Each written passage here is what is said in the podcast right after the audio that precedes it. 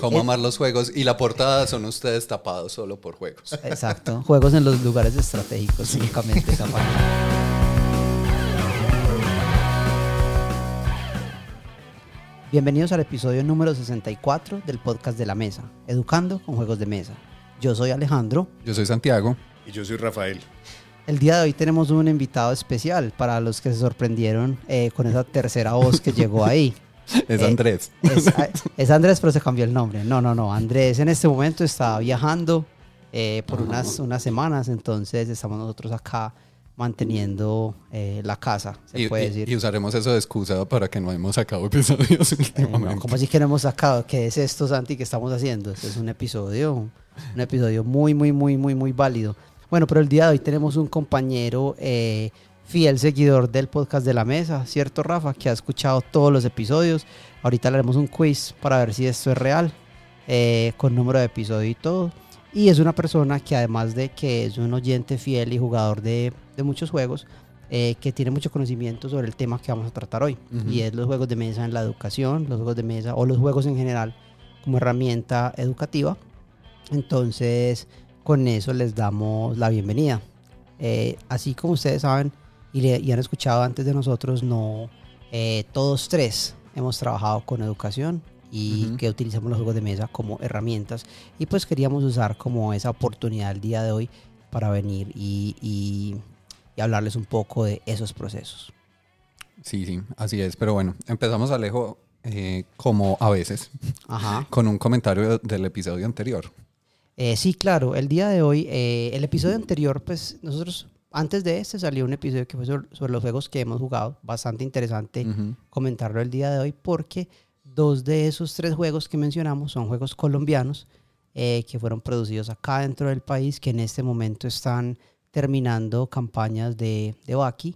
Por Ujú. cierto, esta mañana nos llegó la notificación de que el juego de Turisteando por Sudamérica ya alcanzó su, su límite, su gol.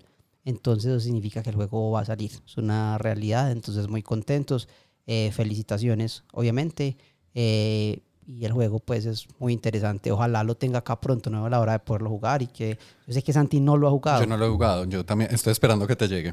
Andrés y yo eh, ya lo jugamos. El juego, en este momento, si hay posibilidad de jugarlo con el, con el, con el creador eh, a través de plataformas, creo que está en Tabletopia.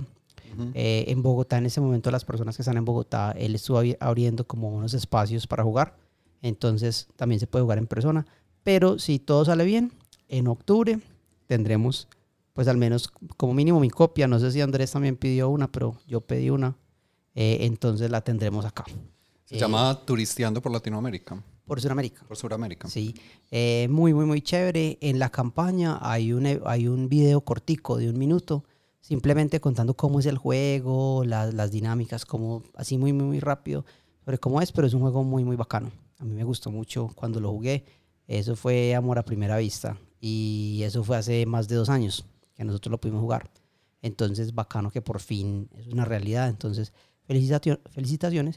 Y por el otro lado, Taquion, que tenía una campaña, o tiene una campaña que es un poco ah, más, más agresiva y con un nivel pues de, de, de, de goal un poco más, más, más amplio.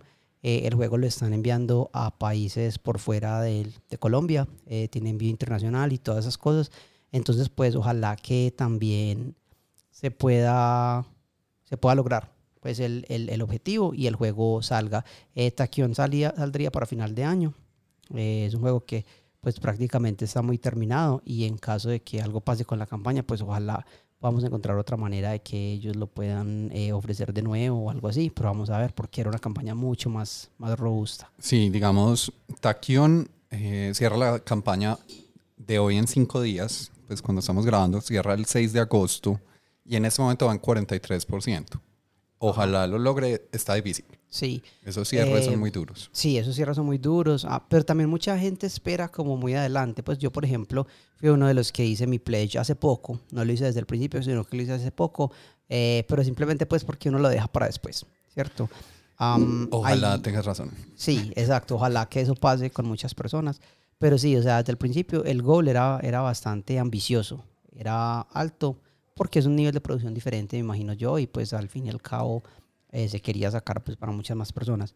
Eh, esta semana también salió en el canal de YouTube de ellos un video que nosotros hicimos, eh, un tutorial sobre cómo jugarlo. Y en los próximos días va a salir ese mismo tutorial, pero eh, en inglés. Entonces, ja, ahí está. para que sepan. Sí, un- una explicación, cómo jugarlo, para que no tengan que leer el manual de reglas, que yo sé que a todos les encanta, pero esos son los, los sacrificios. Entonces, si quieren escuchar más de la voz de Alejo, ya saben dónde escucharla. No, no digas eso. Yo odio mi voz. Eh, bueno, pero acá el día de hoy hay una voz que, que, que les va a gustar a todos. Eh, Rafa, aparte de todas esas cosas, también es un cantante de ópera. Se- Si sabían, entonces se, Ah, se nota. Rafa es su- como vos, Alejo, que, que tiene mil cosas que uno se va dando cuenta que, que Hoy lo, hecho, hoy, lo, hoy lo averiguaremos. No, pero eh, Rafa con la música, o sea, Rafa, así como, como a mí me gusta mucho cuando estaba, pues, me gusta mucho la cocina como un hobby, algo externo, Ujú. pues, y todo eso. eh, Rafa es de esas personas que piensa que si no hubiera estudiado lo que estudió, hubiera estudiado música. A diferencia de que Rafa sí está muy incluido con, con- eh, muy, pues, muy metido en la música. Eh, eh, Rafa, ¿cómo estás metido en la música? Contanos un poquito de esa parte. No, hola. Eh, pues mira, con respecto a la música, eso ha sido un amor de toda la vida y ha sido, eh, para mí es difícil decir que es un hobby, porque realmente es una actividad que ha cruzado cada momento y cada espacio de mi vida. Yo hace unos años saqué un álbum de rock, blues y baladas rockeras. Eh, he estado haciendo ópera ya hace también bastantes años y digamos desde que empezó la pandemia he estado muy metido como con, con estudiar canto lírico ya muy en serio. Perfecto. Entonces, sí, si algún día hacemos un episodio sobre la música y los juegos de mesa, ahí está. Tenemos a alguien a quien más Vamos invi- a ver, le, invitar. le decimos a Rafa Hoy- una- semanas antes. Rafa, no sabemos de qué vamos a hablar, pero te queda el reto. Necesitamos un episodio rápido. Un Eh, episodio musical. Pero volviendo a lo que habíamos dicho, primero queríamos hablar sobre un comentario de Juan David Montoya. Y ahora sí, sobre nuestro, como les dije, eh, hablamos sobre nuestro episodio de, de que hemos jugado, pero también el episodio principal que fue sobre la biodiversidad en los juegos de mesa. ¿cierto? Eh, un episodio... Suavecito. Un episodio largo, es el episodio más largo que hemos tenido, ¿no? Sí, De pero, un pero, solo- pero siempre nos superamos. Sí, es- no, no, no crean que eso va a ser el límite, no. Pero es un episodio de dos horas. Eh, por tanto, Juan David Montoya nos dejó un, un comentario larguísimo y al final dijo, lo siento, pero es que fue un episodio de dos horas. Eh, yo encontré dos pedacitos del, de- del, del, com- pues, del comentario de Juan David que me gustaron mucho, que los quería repetir acá. Y uno de ellos dice, eh, eh, hace poco estaba leyendo a Lucía Berlín y me llamó mucho la atención la frase, cualquiera que diga que sabe cómo te sientes es un iluso. Y obviamente ese es el centro del problema de entender al otro. Pero lo triste es que hay personas que no intentan siquiera hablar o al menos entender la situación de los demás. Esa parte me gustó mucho, ese principio del comentario.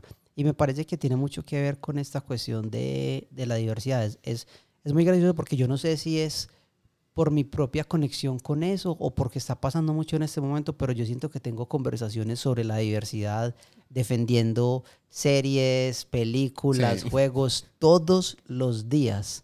Yo, yo, yo esta semana que yo les conté estuve metido en una álgida conversación por WhatsApp eh, sobre Aquiles negro.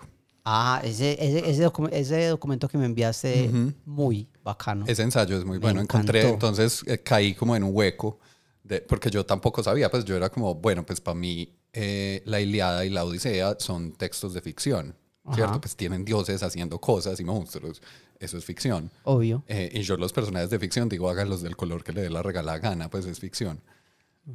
Pero entonces me puse a investigar y encontré ese ensayo que te compartí, pues Alejo, que parte de lo que decían era, pues primero es un texto que ni siquiera se sabe si lo escribió Homero o Homero es un montón de personas. Ajá. Es un texto que, reco- que recoge tradiciones orales como de 500 años antes del texto, cuando se escribe como tal la versión que conocemos. Y es un texto en griego antiguo. Y al griego antiguo le importaban nada nuestras ideas de colores y de pieles y de razas. Exacto. Es que en el mismo ensayo, por ejemplo, a veces definían un color. Entonces ese mismo color significaba verde, pero también significaba dorado. Y también significaba como ir muy vino. rápido, vibrar. Exacto. Ajá, y, y un perro que esconde la cola. Sí. Todo eso significaba ese mismo color. Entonces es como, ok. Sí, entonces muy interesante. Y lo que dices, Alejo, pues últimamente, como que uno cuando empieza, así como dice Juan David, cuando uno empieza como a eh, hablar menos y empezar a entender más, se, se encuentra esas conversaciones como en todos lados. Sí, yo tuve una también muy, muy, pero con una persona que, que aprecio mucho, un muy buen amigo eh, de, de Barranquilla, y estábamos hablando con el juego mucho League of Legends, entonces hablo con él casi todos los días, y jugamos rol también. Eh, estábamos hablando sobre He-Man, la nueva serie de He-Man. ¿Ya la viste, No, Santi? Sé Ah, que existe. Te la recomiendo. Sí, pues sí, si conoces He-Man, porque Santi es de otra generación. Pues yo, diferente. no, He-Man, pues realmente conozco más el meme de, de- de Sí, cantando, cantando. como, eso- eso "When I es. Pero, on-" Por ejemplo, a Rafa y a mí sí nos tocó el He-Man original cuando éramos Ujú. pequeños. Rafa, yo incluso hablaba con él de eso en el carro, sobre, sobre la serie y sobre los, los, los muñecos. Nos tocaron las figuras de acción cuando salieron, o sea, el He-Man, y ahora salió esta serie.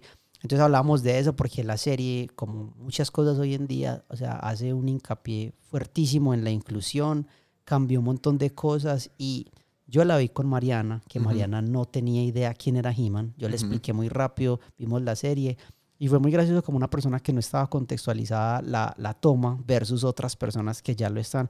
Y a ella le encantó, le gustó mucho, Ujú. se rió, le pareció graciosa, le pareció interesante, le gustaron los personajes, le gustó el hacia dónde fue. Entonces ya esos días le estaba mostrando sobre ese documental sobre los juguetes, cómo se Ujú, hicieron, sí. toda esta cosa. Y es muy interesante porque ella lo ve y, y ve como la gente, algunos se enojan ante lo que pasó y le parece interesante, gracioso que hayan esas reacciones ante eso. Y mira que nuevamente es lo mismo, o sea, la import y, y yo digo, o sea, lo quiero mencionar así, le estoy haciendo mucho, mucho énfasis a esto porque como vamos a hablar de educación, hay muchas otras cosas que también Ujú. permean a través de esto con Sí, nuestros claro. alumnos, especialmente con los alumnos más jóvenes. Y esta cuestión de la inclusión y la diversidad en los juegos de mesa es extremadamente importante. Uno, uno cree que no, pero cuando te empiezas a interesar por esos temas y a ver, te das cuenta de que es ahí y es extremadamente importante. Y me lleva al, al- al resto del comentario que dice, en términos de pequeños pasos de inclusión, siempre me ha gustado los meeples de Topiary, porque los meeples verdes están en silla de ruedas. Es un detalle pequeño, pero seguramente para una persona en silla de ruedas será bueno ver que tiene esta opción a la hora de elegir sus fichas. Eh, ¿Qué piensas vos de esto que mencionamos aquí, Rafa?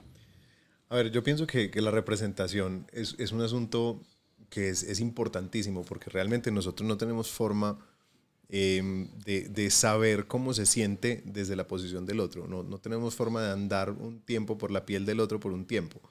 Entonces, que las personas puedan verse representadas, que, que, digamos en los juegos puedan encontrar suficientes opciones y de hecho en las opciones, en las opciones de, de actividades a nivel educativo, por ejemplo, que es, que es como el tema eh, que tenemos hoy para mirar, que haya suficientes opciones para sentirse representado y para sentir que lo que uno va a hacer realmente es significativo. Pienso que es súper importante. Y, y Rafa, por ejemplo, vos siendo, una cosa es como educador, ¿cierto? Y otro lado como padre. O sea, vos sos padre, a diferencia de nosotros. eh, Pero padre, pastor. eh, casi. Pa- Pa- padre de familia. Yo pastoreo niños. Pa- padre, padre de familia, entonces supongo que eso también le agrega eh, una nueva capa a todo esto, ok. Total. O sea, yo quiero, yo quiero ofrecerle a mi hija un, un lugar, un, un lugar en el mundo, una visión de mundo donde, donde todo el mundo quepa y donde ella también se encuentre. eh, o sea, eh, con ella hemos tenido todo el tiempo la conversación de, de te apoyamos eh, siendo lo que eres, como sea, cualquier sea que, que sea la forma que eso tome. Exacto, muy bien. Digamos con eso y con lo de He-Man, me acuerdo de, sí me vi, fue She-Ra, Ajá. la serie de Netflix, que me parece súper bacana. Y en ese tema como de las niñas y la inclusión y de verse y también de unos valores muy diferentes, pues hace unas cosas súper interesantes. Eh, de pronto los nerds eh, blancos rabiosos no la vieron porque no les llama pues tanto la atención ver una serie como de niñas, pero, pero también es, está ese tema como de renovar esa propiedad intelectual y meterle unos valores como que los creadores sienten que es necesario. Claro, y eso pasó en esta serie de He-Man de la que estoy hablando. O sea, ya, por ejemplo, eh, salieron solamente unos, creo que son cinco episodios nada más que han salido. Y, y- y toma como el el liderazgo un personaje mujer, que es uno de los personajes pues, más importantes de He-Man. Ella siempre ha estado, ella, era, Ujú. ella era quien lo entrenaba. Pero en estos episodios ella es la, ella es la protagonista. Ya vamos más adentro a, a ella, a su historia, y ya ella tiene un destino. em, que, que elaborar a través de la historia, lo cual es muy interesante Ujú. porque es que son personajes muy buenos. Eh, yo lo recuerdo, pues uno lo recuerda como algo muy bobo, pero todo lo que le hicieron les dio una profundidad muy bacana a los personajes. Obvio, estoy hablando desde mi punto de vista, esa es mi, Sí, sí. mi- mi- la, la manera como yo lo veo. Yo, yo no sé si es que yo soy muy optimista con estas cosas, pero a mí me encanta cuando estas, estas IPs les dan un, un aire nuevo, las renuevan. O sea, yo amo las Star Wars nuevos, a pesar de que a mucha gente no les gusta, a mí me, a mí me encantaron. Y me gustó mucho los intentos que obviamente no siempre son exitosos. Hay cosas que obviamente hay que, hay que criticar, ¿cierto? Pero yo, de- yo, para mí nunca ha sido esto de incluir a más personas, de abrirlo, de que más personas se puedan ver identificadas en estos personajes y saber que la historia también puede ser de ellos. También pueden haber mujeres importantes en la historia, otras, otras, otras eh, etnias, otras cosas, ¿sí ¿me entiendes? Que hay. Entonces eso me gustó mucho, lo disfruté muchísimo y me parece muy interesante cuando, es, cuando, cuando se incluyen estas cosas. Por eso tuvimos un episodio tan largo sobre los juegos de mesa y todas las cosas que estuvimos hablando al respecto. Yo recuerdo mucho como niño jugando. Yo tenía una, una colección, mi, mi hermano y yo teníamos una colección bastante grande de, de lo- de las figuras de acción de He-Man. Y recuerdo mucho que para mí fue muy impresionante eh, como niño darme cuenta que entre todos estos, estos muñecos que teníamos solamente había dos mujeres. Y eso para nosotros fue algo muy, muy particular, porque yo creaba un montón de historias. A mí siempre me ha gustado mucho crear historias. Y en estas historias, para mí que no hubiera mujeres era, era una, una ausencia muy grande. Eh, para mí, He-Man, me- digamos que fue esa primera aproximación a una feminidad diferente, una feminidad que no era la debilidad, que no era eh, la fragilidad, sino unas mujeres guerreras, fuertes. Fue el primer encuentro que yo tuve en mi vida con eso y uno de los personajes, de hecho, de ahí nació una fascinación mía con los villanos. Eh, uno de mis personajes favoritos era Evil Lynn, que era la, la hechicera malvada y era uno de los protagonistas de todos mis juegos, una de, las, de los personajes más interesantes. Entonces, para mí, a pesar de que la caricatura como tal no era tan interesante, porque yo creo que es la nostalgia la que Ah, nos hace claro, es recordarla. Sí. A pesar de eso, los muñecos que, que se convertían ya en otra cosa, y de eso también quiero hablarles más tarde, los muñecos se convertían ya en algo de- que nosotros como, como niños llenábamos de significado y, y eso permitía que las historias fueran mucho más interesantes. Entonces, que hubiera diversidad era muy interesante. En esta nueva serie, ella misma, Evelyn, toma también un papel protagónico con este otro personaje. Entonces, ¿De cuánto, cuánto duran los capítulos?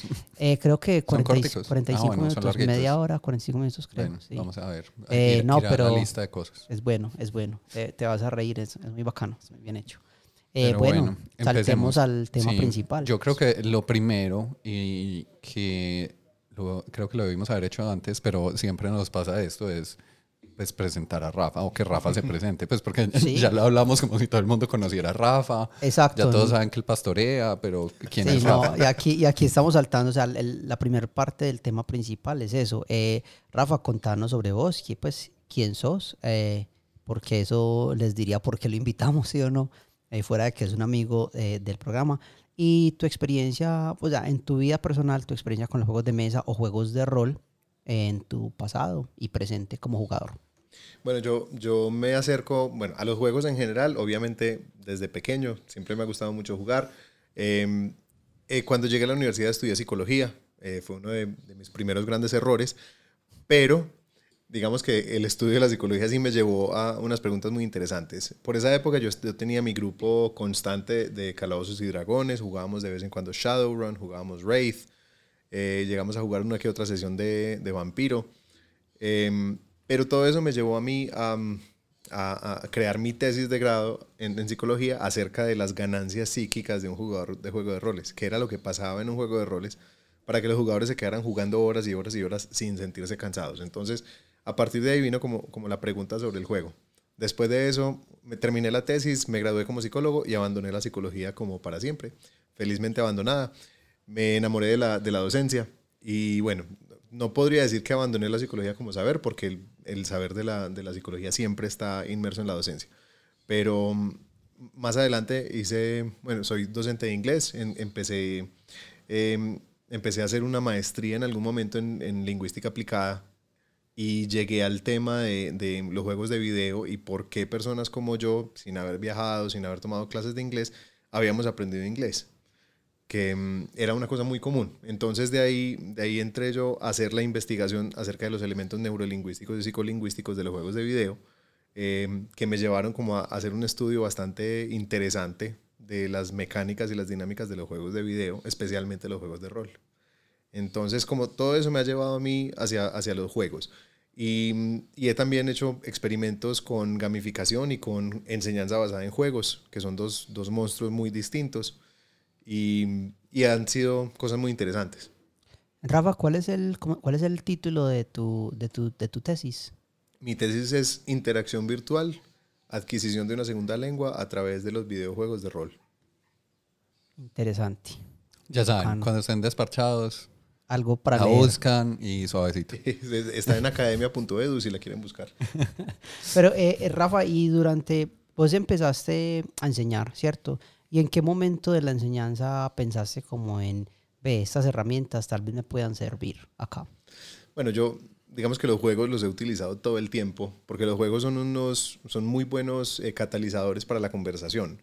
Entonces, crear una situación de necesidad de comunicación a través de un juego eh, era, era algo muy fácil de, de, pensar. Y hay juegos donde se requieren muchos niveles diferentes de, de, producción a nivel oral, a nivel escrito. Entonces, se prestan muchísimo para diferentes niveles de competencia en inglés, por ejemplo, en este caso. Eh, diferentes juegos para diferentes momentos del proceso.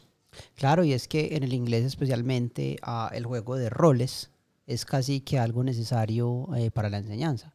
Eh, incluso cuando estás practicando conversación y todo, es muy común hacer juegos de roles, eh, ponerse en esas situaciones en las cuales el uso del idioma es una herramienta necesaria para salir de ellas, por decirlo así. Entonces casi que es muy natural pasar de ahí a otras cosas eh, por esa enseñanza del, del, idioma. O sea, que ahí casi que es algo automático. Em, y, y, en este momento, um, ah, bueno, ahorita hablamos más como de las experiencias de este año, cuando hablemos más como de, de las de nuestras anécdotas. ¿Qué pregunta tenés para Rafa en cuanto a eso, Santi, o qué quieres agregar ahí? Buena pregunta. Déjame meditarlo profundamente. No mentiras.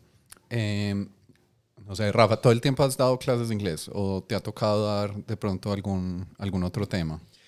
Bueno, en, digamos que en el primer colegio donde trabajé, pues era un colegio bilingüe donde sí, sí pretendían que todo el que hablara inglés enseñaba, enseñara diferentes asignaturas en inglés. Entonces me tocó inicialmente enseñar eh, clases en preescolar, comunicación oral. Después estuve dando matemáticas en primero, ciencias naturales en segundo. ¿Qué rangos de edad son esos? Que pues no sé los oyentes, pero por lo menos yo, yo, no, yo ya no me acuerdo uno cuántos años tenía. Bueno, yo a los niños de transición eran niños más o menos de 5 años. eh, primero tenían 6, 7 años, después director de grupo en segundo, más o menos 8 años. Después de eso pasé a bachillerato dando clases en sexto, séptimo, octavo, o sea, entre 11 y 14 años, dando Edades historia universal. Facilitas. Sí, que es, lo que, que es lo que hacemos nosotros en este momento. Yo en el colegio, pues, donde trabajo con Rafa, eh, entré como profesor para bachillerato, pero eso ha ido cambiando Cosas lentamente. pasaron. Sí, este año he estado en proyectos con niños de cuarto, eh, de sexto y de quinto. Y con los de cuarto no lo hice tanto porque fue más, casi todo fue virtual, pero con los de quinto y los de sexto, con, en ambos he utilizado herramientas de juego, con juegos de mesa, con juegos en, en, en, en general para enseñar ciertas cosas. Entonces ha sido algo pues que, así, que, que me ha ayudado bastante y que lo he tratado de integrar. Y funciona de una manera que, o sea, yo no pensé que fuera a ser tan fácil. Eso me, me sorprendió bastante porque es muy natural la transición entre eso y la enseñanza. Pues porque es que esos son niños que están acostumbrados a, a eso, a jugar y que vienen Ujú. de eso. eh, entonces incluirlo en la enseñanza hace que todo sea mucho más fácil, de muchas maneras. Sí, sí, muy bacano. Sí. Yo, digamos, mi, mi experiencia también ahí como para, Eso, hablemos de eso. para que salgamos de las Experiencia en la presentaciones. docencia. ujú. Como, ¿por qué, por qué esta gente me está hablando de estos temas? Eh, en mi caso, yo he dado clases en universidad, pues principalmente. Eh, en este momento doy clases de cátedra en una universidad acá en Medellín, que es la Universidad Pontificia Bolivariana, la UPB. Eh, también he, he dado clase en algunos momentos en EAFIT, que es la universidad donde yo estudié. Y los temas que suelo dar son temas relacionados con diseño de juegos. Entonces, pues en ese caso, los juegos son integrales. Uno no puede dar la clase sin hablar de Claro. juegos y ¿Cómo, tener cómo- juegos. cómo y se llamaba la, la clase que vos enseñabas en UPB o enseñabas en UPB? A ver, es que eso, enredos. Eh, yo en UPB he dado históricamente como tres clases. Eh, taller 1, procesos creativos, que es como de una línea de la carrera de talleres. Eh, es el primer taller, que es como una introducción a la carrera. Entonces, al ser una introducción, tenía una unidad que era diseño de juegos, porque una de las líneas pues, de la carrera es diseño de juegos. Eh, otra, que es la que principalmente yo daba, era taller 3 diseño en contexto, entonces era muy por el lado, digamos, de juegos serios, entre comillas, eh, que es como usar el juego y la interactividad en contextos serios, ¿cierto? Pues como no simplemente hago un juego para entretenimiento, sino que... Como un eh, vehículo, Sí. por decirlo así. Entonces era muy como de lectura de contexto, había temas como un poquito de etnografía, eh, cositas por el estilo que se usaban pues como para apoyar ese diseño. Y daba una electiva que se llamaba Diseño de Mecánicas y Decisiones, que era como eh, si querían aprender más de game design aparte de las clases obligatorias, pues entonces podían coger esa clase conmigo. Sí. En este momento estoy dando una clase que está mal nombrada. Se llama Game Studies, pero Game Studies entraría, que sería como estudios de juegos, Sí. entraría como de esa rama como académica de estudios culturales, que es como Sí. estudios mediáticos, estudios literarios, Ajá. ese tipo de cosas. Pero definitivamente, pues eso no es la clase. Pues la clase es diseño de juegos, pero le pusieron ese nombre porque le sonó como bonito, yo no sé. Muy gracioso. Ahí, ahí Entonces está. siempre la primera clase, que esta este es el primer semestre que se dio, pues está dando, entonces me tocó montarla, pues básicamente estoy en ese proceso. Yo les dije a los estudiantes que íbamos a hacerlo como, como un ejercicio conjunto entre todos eh, y que yo les iba a preguntar qué querían. Por ejemplo, ellos les di varias opciones y eligieron cuál era el texto guía entre las opciones que yo les di. Y en la primera clase llegabas con el texto guía y lo rompías delante de toda la clase y decía, eh, esto es lo que, Virtualmente. eso. está, Y lo rompe y lo tira a la basura. Hacen Sí. muchos profesores.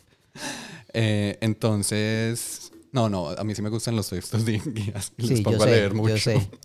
Pero digamos que parte de lo que tocó fue decirles como, bueno, esta clase se llama así, les voy a contar eso que debería significar y que eso no es lo que es la clase para ¿Y nada. cómo responden ante eso? Nada, no dicen nada. Ah. Estamos en la época de la virtualidad. Yo Ah, creo bueno. que ustedes La saben cámara- cómo es la cómo cámara es continúa participación. apagada. Sí, Sí. Ah, bueno, al menos. Sí, ahí es cuando uno empieza a reconocer a los estudiantes es por los iconos. Yo, yo veo ya, yo, yo llego como eh, María José tal y yo. Vos sos el, el husky siberiano riéndose de un mal chiste, ¿cierto? Ah, sí, ya, así lo reconozco. Eso. Vos sos En- SpongeBob. En mi caso es peor porque es o la, o la foto oficial de la universidad o no pusieron foto. Entonces es como la letra del nombre. Ay, no. Hay gente que no, no tengo idea de son. esa es una de las es muy partes triste. más frustrantes de la educación en pandemia, es esa. Es Sí. que a veces es muy difícil crear como esa conexión entre el nombre, la cara y las preguntas raras que hacen en clase. Entonces, Ah, ojalá hicieran preguntas. Yo Ah. feliz. ahí, ahí está. Las no preguntas que hacen en clase. El silencio sepulcral. Eh, y digamos que aparte de eso, yo estuve eh, haciendo un doctorado que no terminé. eh, ¿O no has terminado? No, no, ya, ya eso se Ya fue, ya murió, no se murió. terminó. Sí, o sea, quedó. hay una caneca en llamas. Ese es mi doctorado.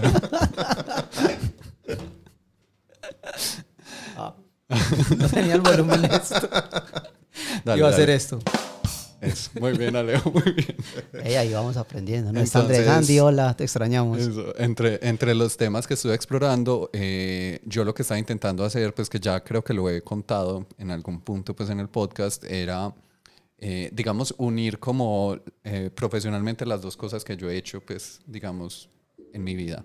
Que son, por un lado, yo soy ingeniero matemático, entonces análisis de datos, ciencia de datos y todo ese tipo de cosas. eh, y por el otro, el tema de juegos y diseño de juegos. Entonces eh, fue una serie de, digamos, estudios y ejercicios y finalmente decir como chao a eh, intentar juntar esas dos cosas. Entonces leí mucho de cómo se investiga en el campo de juegos, eh, el tema de juegos serios, aprendizaje basado en, juegos, eh, hacer estados del arte y cosas de esas que pereza. Pero entonces también está pues como ese digamos, eh, trasfondo académico. Y, y por eso muchas veces cuando en la mesa presentamos ciertos temas, yo soy el que tiene todas las notas y Por se eso- exagera y hace siete páginas de... Por eso es que. Santi, así fue como Santi entró a la mesa. Por eso, esa parte académica que queríamos nosotros que apoyara muchas de las, o sea, mucho de lo que hablamos, mucho, de lo que hacíamos, Santi siempre lo tenía. Entonces así fue que Santi fue entrando al, al equipo lentamente y se ancló para quedarse. Sí, en un momento era como porque hay una silla extra. Eh, sí, pues o sea, es que una, meta, una mesa con dos patas no se sostiene, no, entonces eso, sí era es. muy difícil, entonces eso sucedía. Pero, pero me gusta mucho eso, me gusta mucho eso que nos podemos aproximar desde, desde lugares muy distintos a verlo, porque mira que, por ejemplo, la mayoría de experiencia de Rafa con eso es desde el, desde el aprendizaje del idioma. Y en el colegio Rafa lidera el área de idiomas del colegio. Entonces, no solamente eh, están las estrategias que él usa en clase, sino también estrategias que le ayuda a otros profesores a usar en clase. Y en este colegio hemos mencionado, pues hemos, yo he hablado muchas veces sobre un proyecto en el que Rafa y yo trabajamos juntos eh, y ahorita lo vamos a ir más, más, a, Uh, más a fondo, por fin. fin. Es- sí, es- San- es- Santi quería hacer esto hacía mucho tiempo. Hace Eh, rato. Y Entonces ahí es como el uso de los juegos como vehículo, como herramienta para el aprendizaje eh, por medio de, de- de experiencias lúdicas, ¿cierto?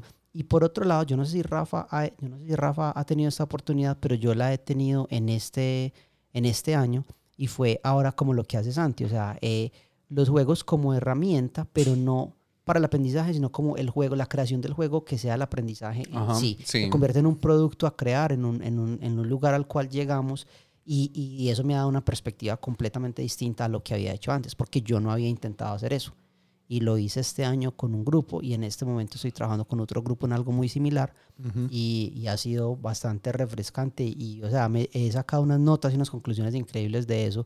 Eh, me ha gustado mucho y obviamente con este conocimiento, pues la idea es aprovecharlo para potenciar otras cosas que estamos haciendo, ¿cierto? Muy bacano. Sí, yo hacía rato, es que Alejo lo ha mencionado, seguramente lo han escuchado en capítulos que él dice como, ah, sí, yo estaba haciendo como unas cosas, después les contaré. Sí, es eso. Y a mí, a mí tampoco me ha contado, Pues entonces- oyente. Antes de que empecemos a hablar de gamificación y, y la enseñanza basada en juegos, ¿qué tal si hablamos de ese proyecto? Dale de una. El proyecto del que hemos mencionado fue un proyecto que iniciamos, eso fue el año pasado, ¿cierto, Rafa? Lo Sí. de Utopía, ¿cierto? Pero fue antes o después de saber que estamos en un apocalipsis. Eso fue durante el apocalipsis. Durante, sí. Eso fue durante el apocalipsis. Eh, nuestro colegio, cuando sucedió la pandemia empezó la educación a distancia, ah, una de las ideas que se les ocurrió, que me parece que fue una gran idea, o sea, yo la defiendo mucho, fue eh, introducir enseñanza por proyectos. Ujú. Am, afortunadamente, yo, como yo les he, pues, he contado, yo antes enseñaba en el SENA eh, cámara y fotografía para cine. Eh, de pronto, si alguien no sabe qué es el SENA. El SENA es una institución ah, nacional acá en Colombia. eh, se llama am, SENA es como ay, siempre me olvido, Servicio Sen- Nacional de Servicio Nacional de Aprendizaje. Que es, Ujú. es literal eso. Es un es una organización nacional eh, de enseñanza para el trabajo y enseñanza pues ah, tecno- tecnológica y de tecnólogos, de tecnologías y técnicas, perdón, ¿cierto? Entre otras cosas. Entonces yo enseñaba una tecnología en el SENA.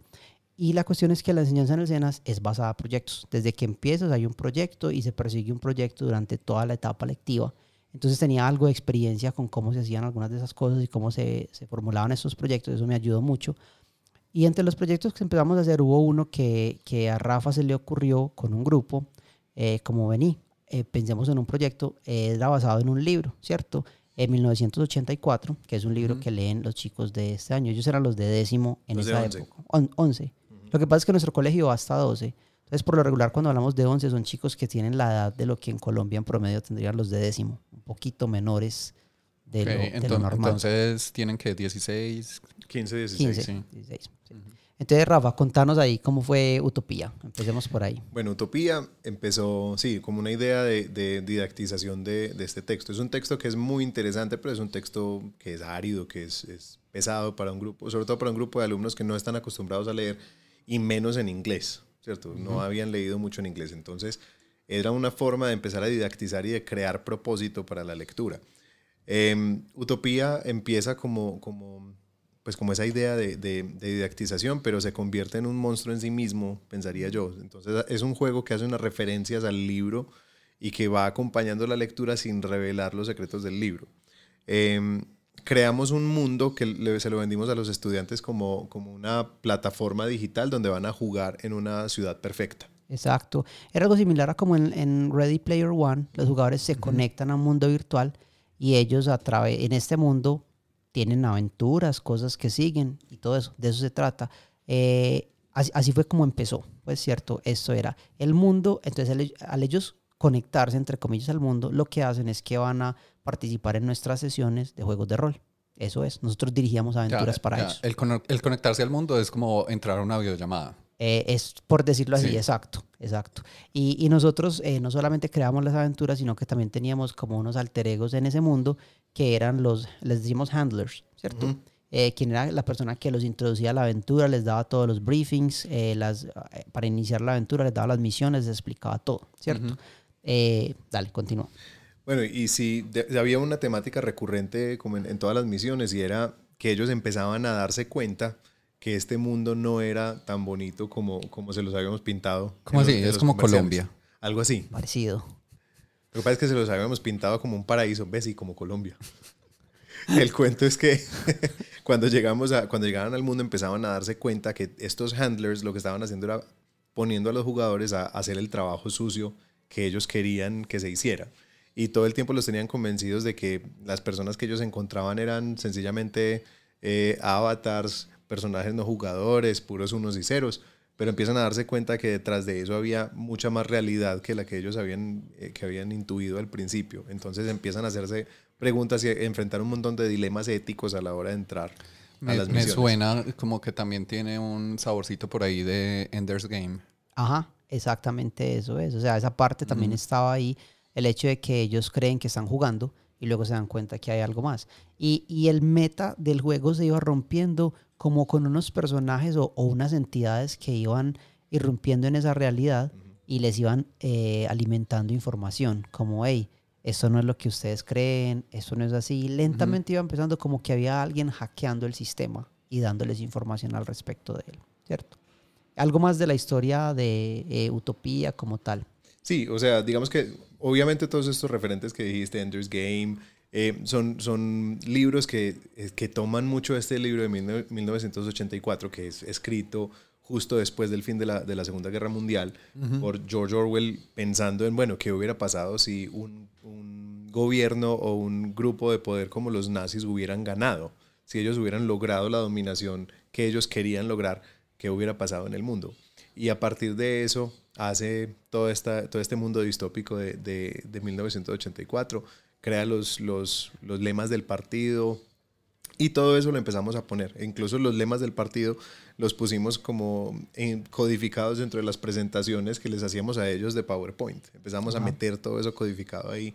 Eh, poníamos personajes como Julia, como Winston, eh, como O'Brien disfrazado con otro nombre, para que empezaran a hacer las conexiones también con el libro y eso nos llevara a discusiones eh, donde analizábamos el libro. Ajá. Eh, el esqueleto del juego como tal era un juego de rol del que hemos hablado acá en la mesa mucho, que es Quest. Ya. Entonces lo que hicimos Rafa y yo con Quest es que tomamos, transformamos esos, esos ah, los, los, Los arquetipos, los pues, arquetipos de que los existían en el juego. Entonces creamos, por ejemplo, un hacker, ¿cierto? Y le pusimos eh, unos poderes que eran más acordes como al juego. Eh, había un médico, bueno, el médico que Guerrero. estaba ahí, había un guerrero que lo, también lo transformamos. Y el místico, que era como un mago. El místico, que como, sí, un mago que se creó a partir de eso. Entonces creamos unos, unos, unas, unas clases que tenían como, que se podían utilizar de maneras muy diversas dentro del juego. Eh, y ahí empezamos a partir de ahí, porque esa es una de las cosas que Quest hace y es que te permite crear un mundo y modificar muchas cosas. Sí, es como hackeable, muy modeable. Exacto. Entonces, los aspectos mecánicos del juego eran súper sencillos y esa sencillez nos permitió que nos, que nos preocupáramos tanto como del contenido como tal. Entonces, los chicos, por ejemplo, eh, en cuanto a los entregables y el trabajo que hacían en clase, ellos escribían unos logs, ¿cierto, Rafa? Sobre cada aventura. Bueno, y ahí, con, ahí entrábamos también aparte de lo que queríamos lograr con el nivel de inglés. O sea, yo quería que los estudiantes empezaran a practicar su escritura, que era una de las debilidades que habíamos, veri- eh, que habíamos podido como identificar en- entre los estudiantes del colegio. Y los queríamos llevar a, esa escritura narrativa que es, que es tan compleja, llevarlos más allá de escribir una lista de eventos o el esqueleto de una historia, llevarlos a realmente narrar unos eventos.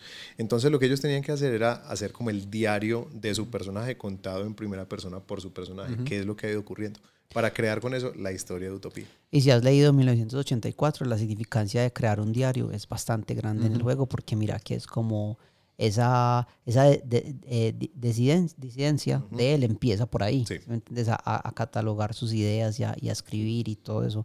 Eh, muy chévere, muy, muy, muy bacano. Y a nosotros pues nos da una libertad muy grande a la hora de, interactuar con ellos y de las clases que hacíamos y ponerlos ante esas situaciones donde tienen que tomar decisiones, donde, donde hay capas sobre capas de, de significados y de, y, de, y de intenciones de los mismos personajes y el juego como tal. Eh, entonces fue bastante interesante.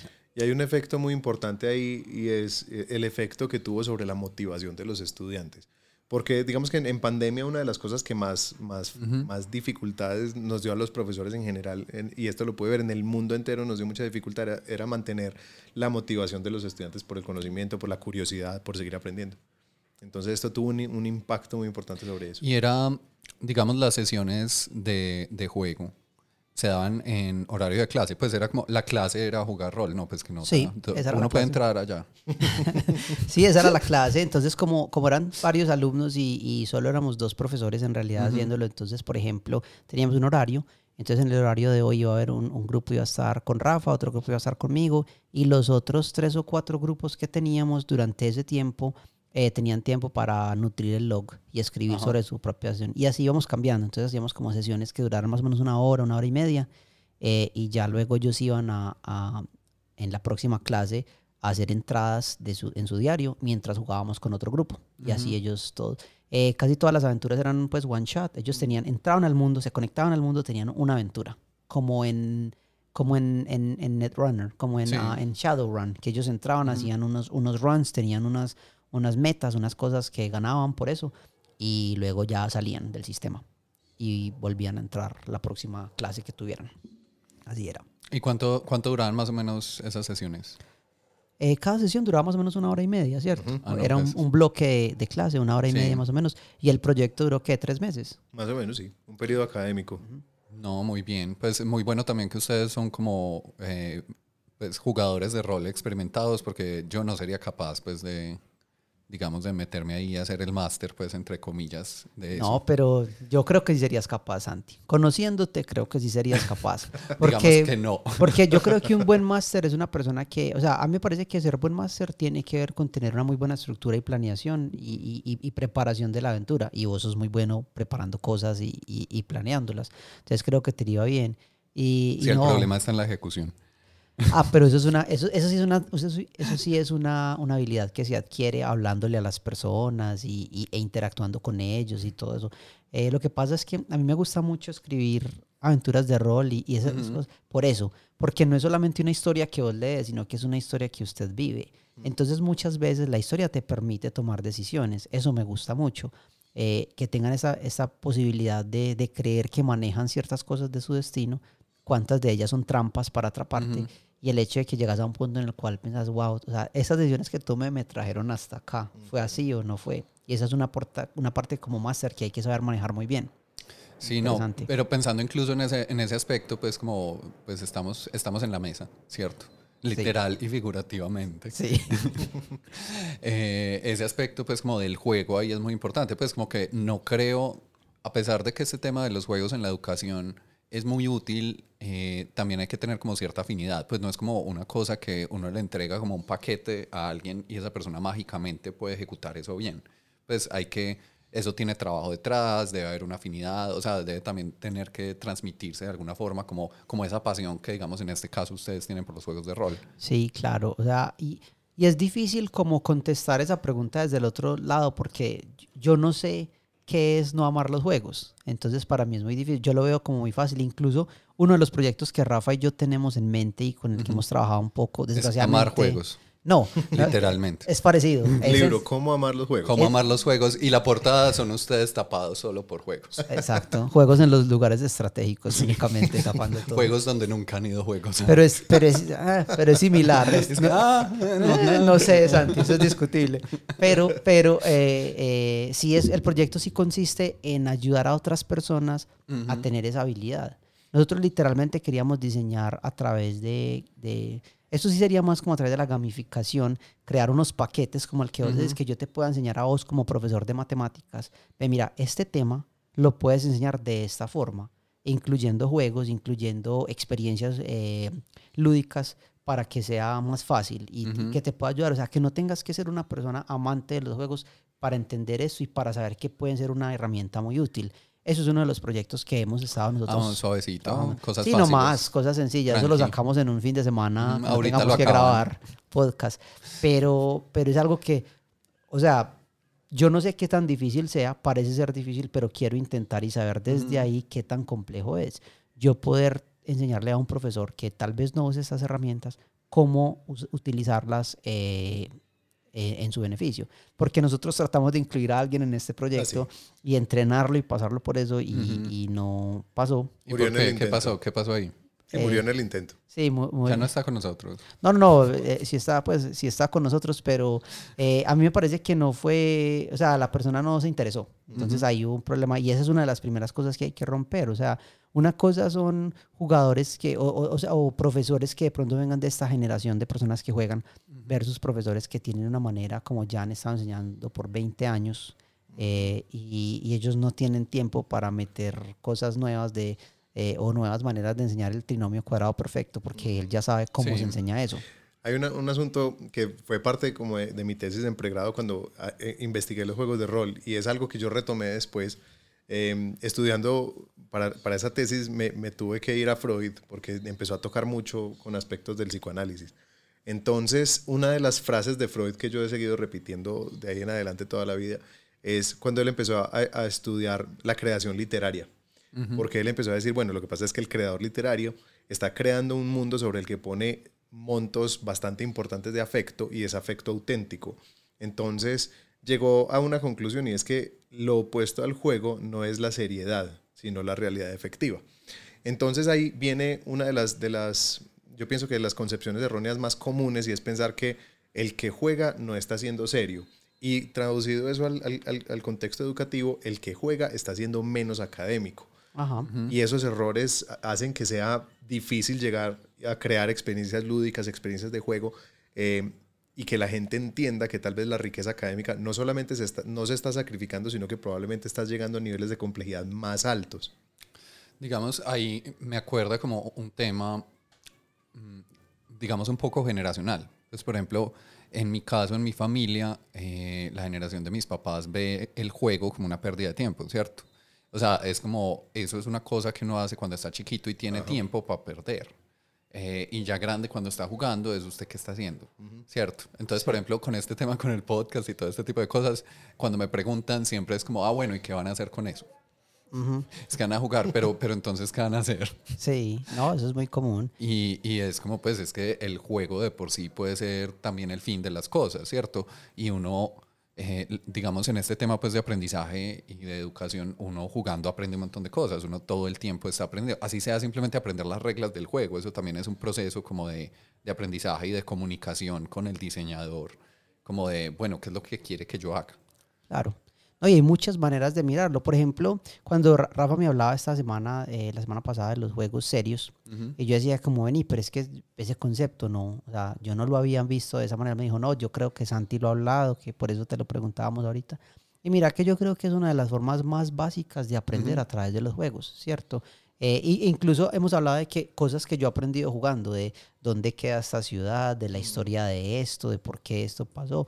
Muchas veces pasa que el contenido de los juegos se convierte en, en- en lo que extraemos eh, de aprendizaje de ellos, ¿cierto? Al jugar un juego, en, cuando jugábamos este juego a Lisboa, que es un juego de algo que sucedió en esta ciudad, y luego aprendimos como, wow, es que toda esta historia es verdad, que a Lisboa le pasaron todas estas cosas, y uno se ríe. y ciudad más de malas. Sí, los más de malas. Allá hubo eh, terremoto, maremoto, incendio y saqueo. Y evitar Eh, la cerda, además. exacto. O sea, es Y que... Vital la Cerda le sacó un juego de mesa para matarlos de aburrición.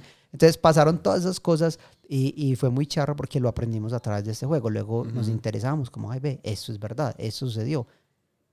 Cuando hablas de juegos serios, eh, ¿a qué nos referimos Pues, exactamente? Aprovechemos para definir, porque hemos hablado como de, yo creo que de tres cosas eh, en este momento, que es el tema de gamificación o jueguificación, eso tiene varias formas que le gusta la forma a la gente decirle. Que Gamification. ninguna me gusta. Todas suenan, sí, todas suenan como raras. Eh, el otro es juegos serios y el otro es aprendizaje basado en juegos, ¿cierto? Game-based learning. Entonces, eh, no sé, yo voy a dar rápidamente, por por lo menos hay dos que me queda a mí más fácil definir. El tema de gamificación viene siendo como aplicar eh, cosas que se usen normalmente en los juegos en un contexto que no sea un juego. Entonces, eh, por ejemplo, ah, no, entonces yo quiero que la gente camine más rápido al trabajo.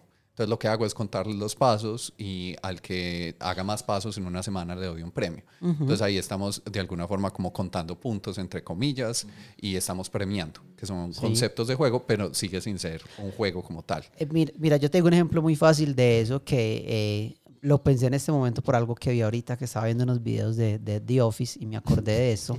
y es, por ejemplo, cuando vos vas a un lugar, eh, eh, no sé si en Colombia esto pase, pero pasa mucho en Estados Unidos, que vas a un, lu- a un, a un restaurante de sándwich y cada que compras un sándwich Ah, sí, te hacen un, en una tarjetica, te Ajá, hacen un sí. huequito. Eso es gamificación. Y el décimo sándwich es gratis. Eso es, es un ejemplo. Ese es un ejemplo sencillo. Sí. Entonces, digamos que por ese lado, en los últimos años, pues los últimos años es como más que todo de los 2000 para acá, eh, ha habido un esfuerzo como 2000 por... para acá es 20 años antes. Sí, ya. Interesante. Yo, yo siento que eso es ahorita. Eso fue esta década.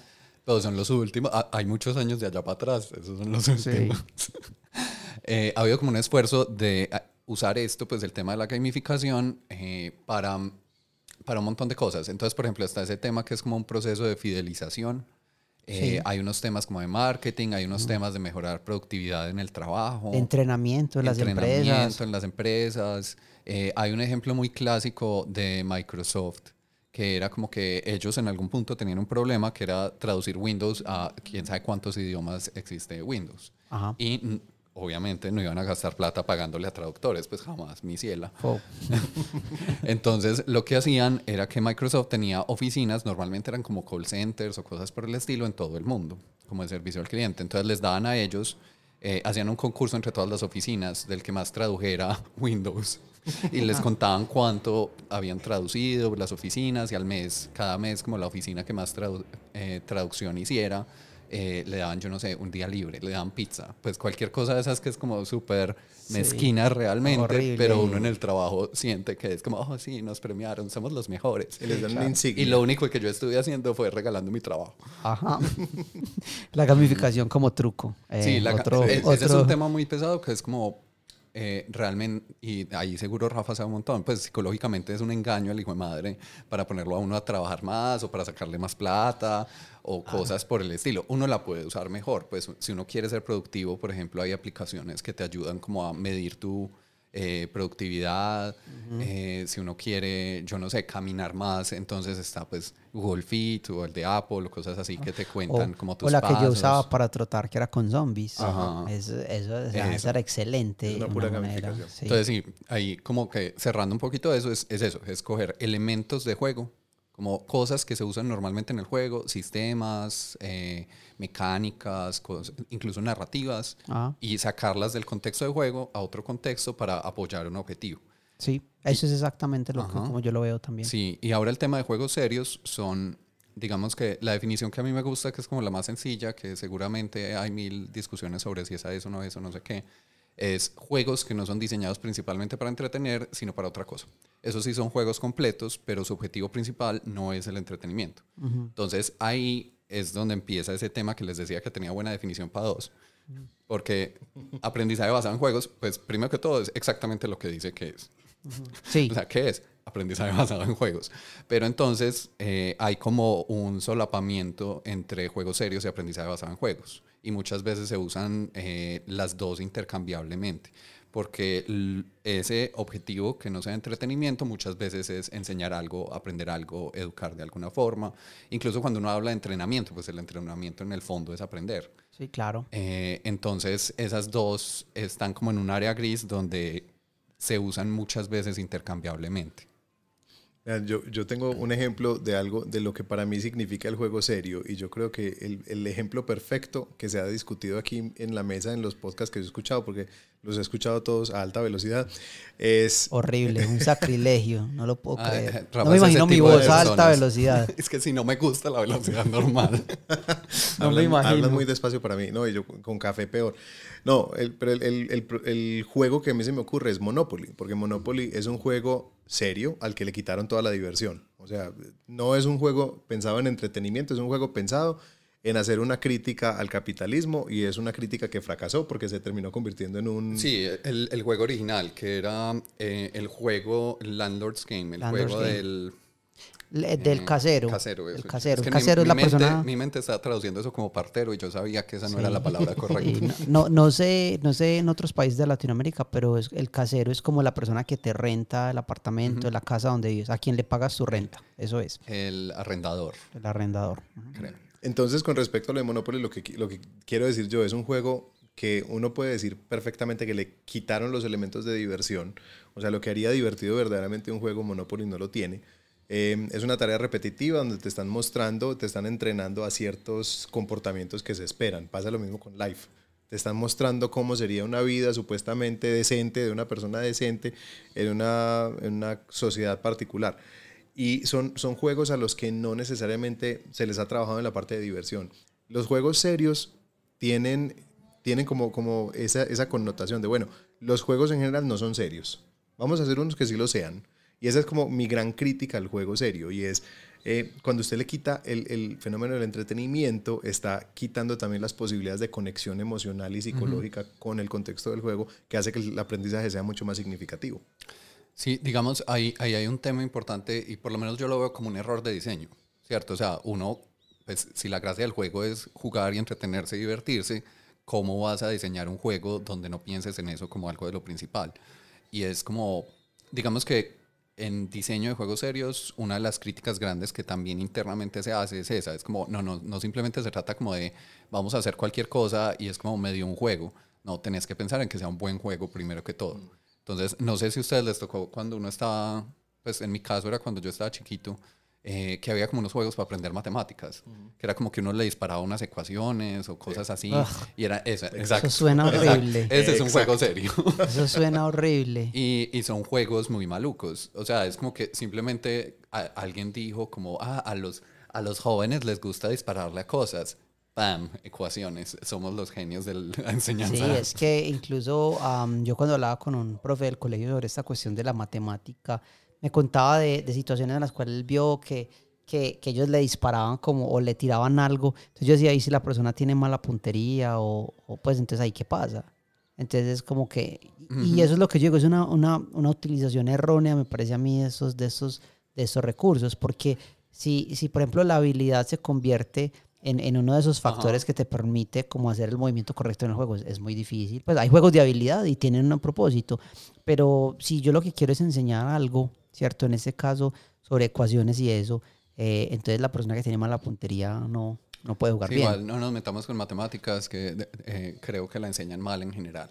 Oh, sí, sería, qué, qué bueno abrir esa caneca. Pero sabes que en el mundo... Esa es general- otra que está en llamas al lado. Hay varias.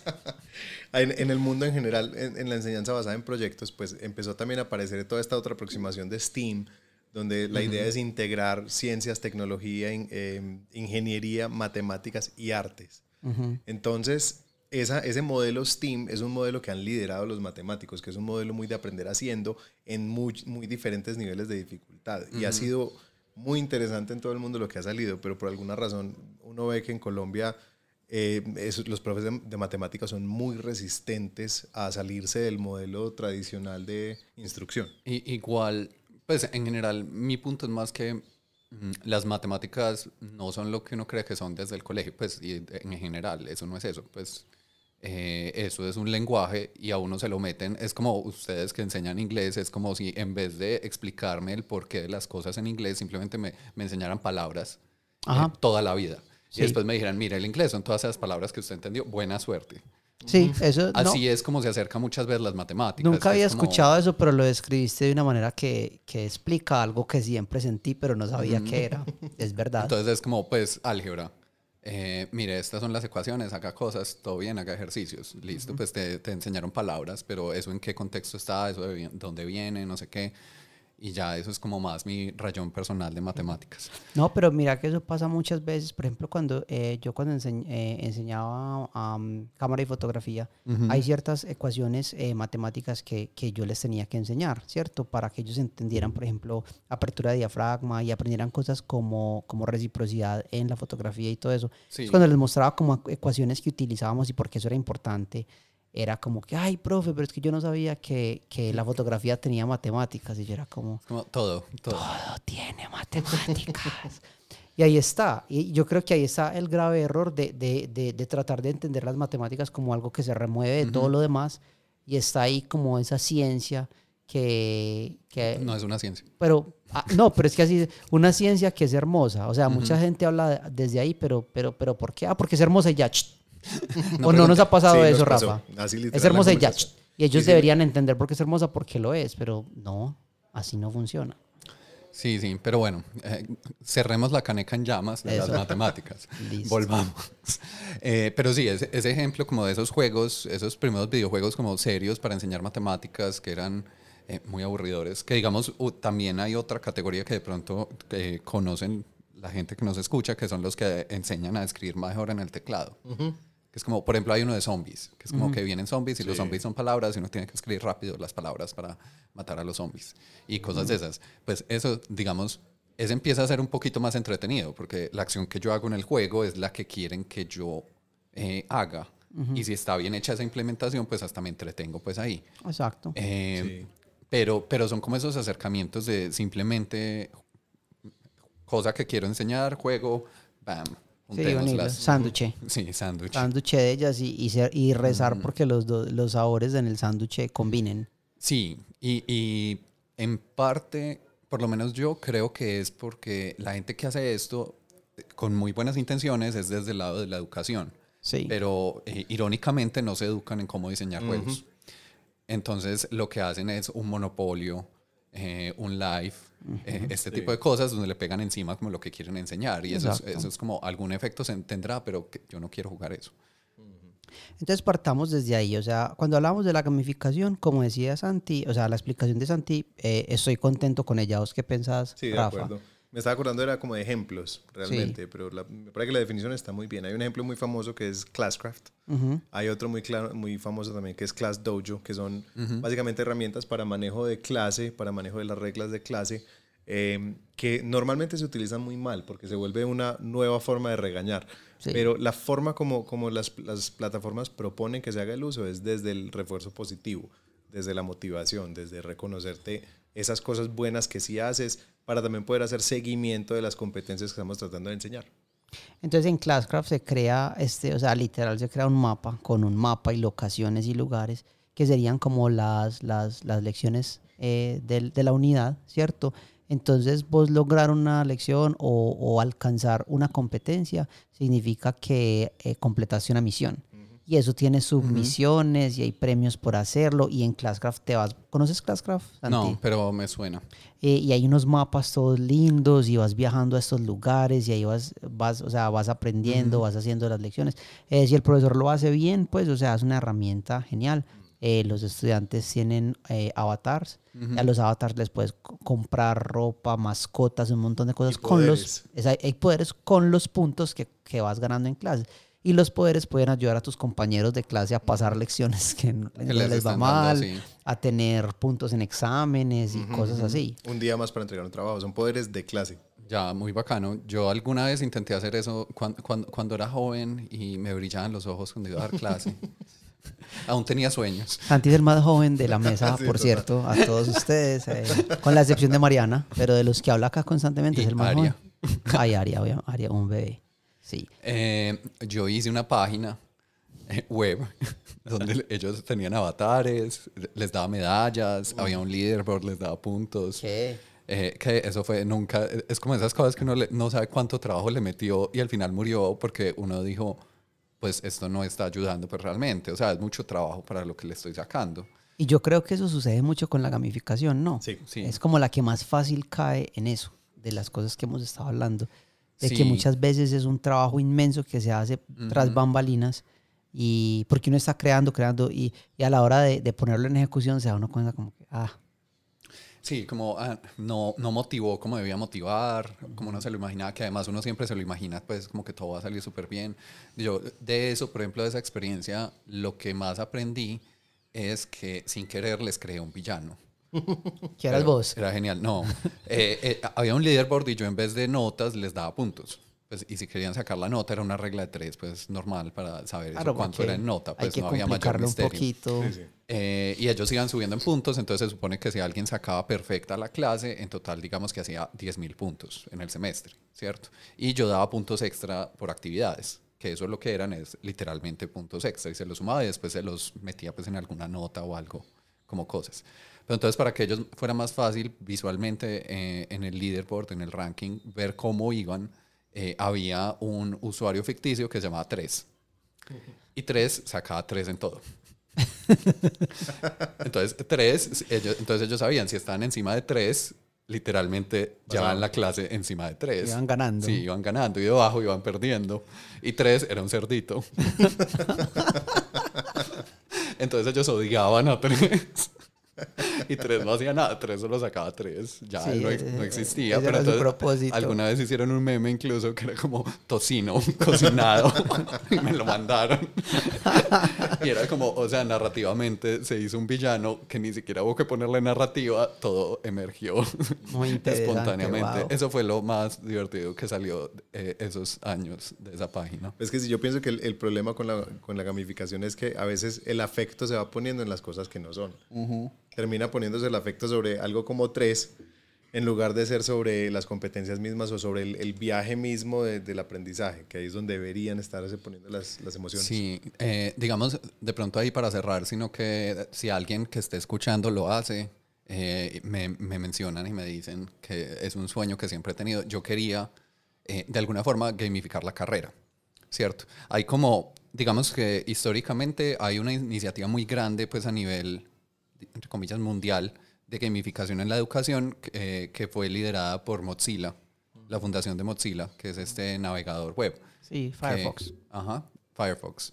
Eh, que lo que querían hacer era un tema como que en vez de una hoja de vida con certificados, fuera como unos Boy Scouts, que es una hoja de vida con medallas de los resultados de aprendizaje que has tenido a través de tu carrera.